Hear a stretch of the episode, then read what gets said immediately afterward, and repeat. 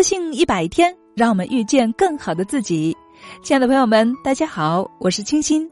今天是自信一百的第九十天。女人的容颜如鲜花般娇艳，女人的青春亦如鲜花般短暂。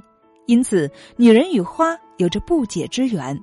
插花艺术不仅可以随时随地的来点缀自己的居住办公环境，使生活更加增添一份美感和温馨，而且是探亲访友、迎送宾客最高雅、最珍贵的礼物。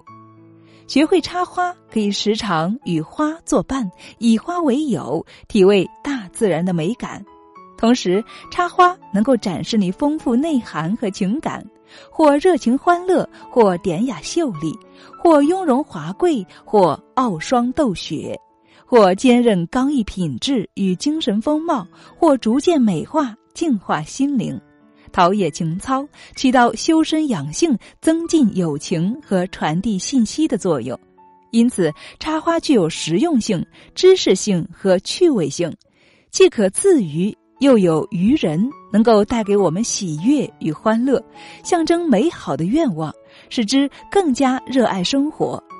所以，古今中外各层次的插花爱好者都是插花艺术如自己的生命和精神支柱，其作用与影响之大是显而易见的。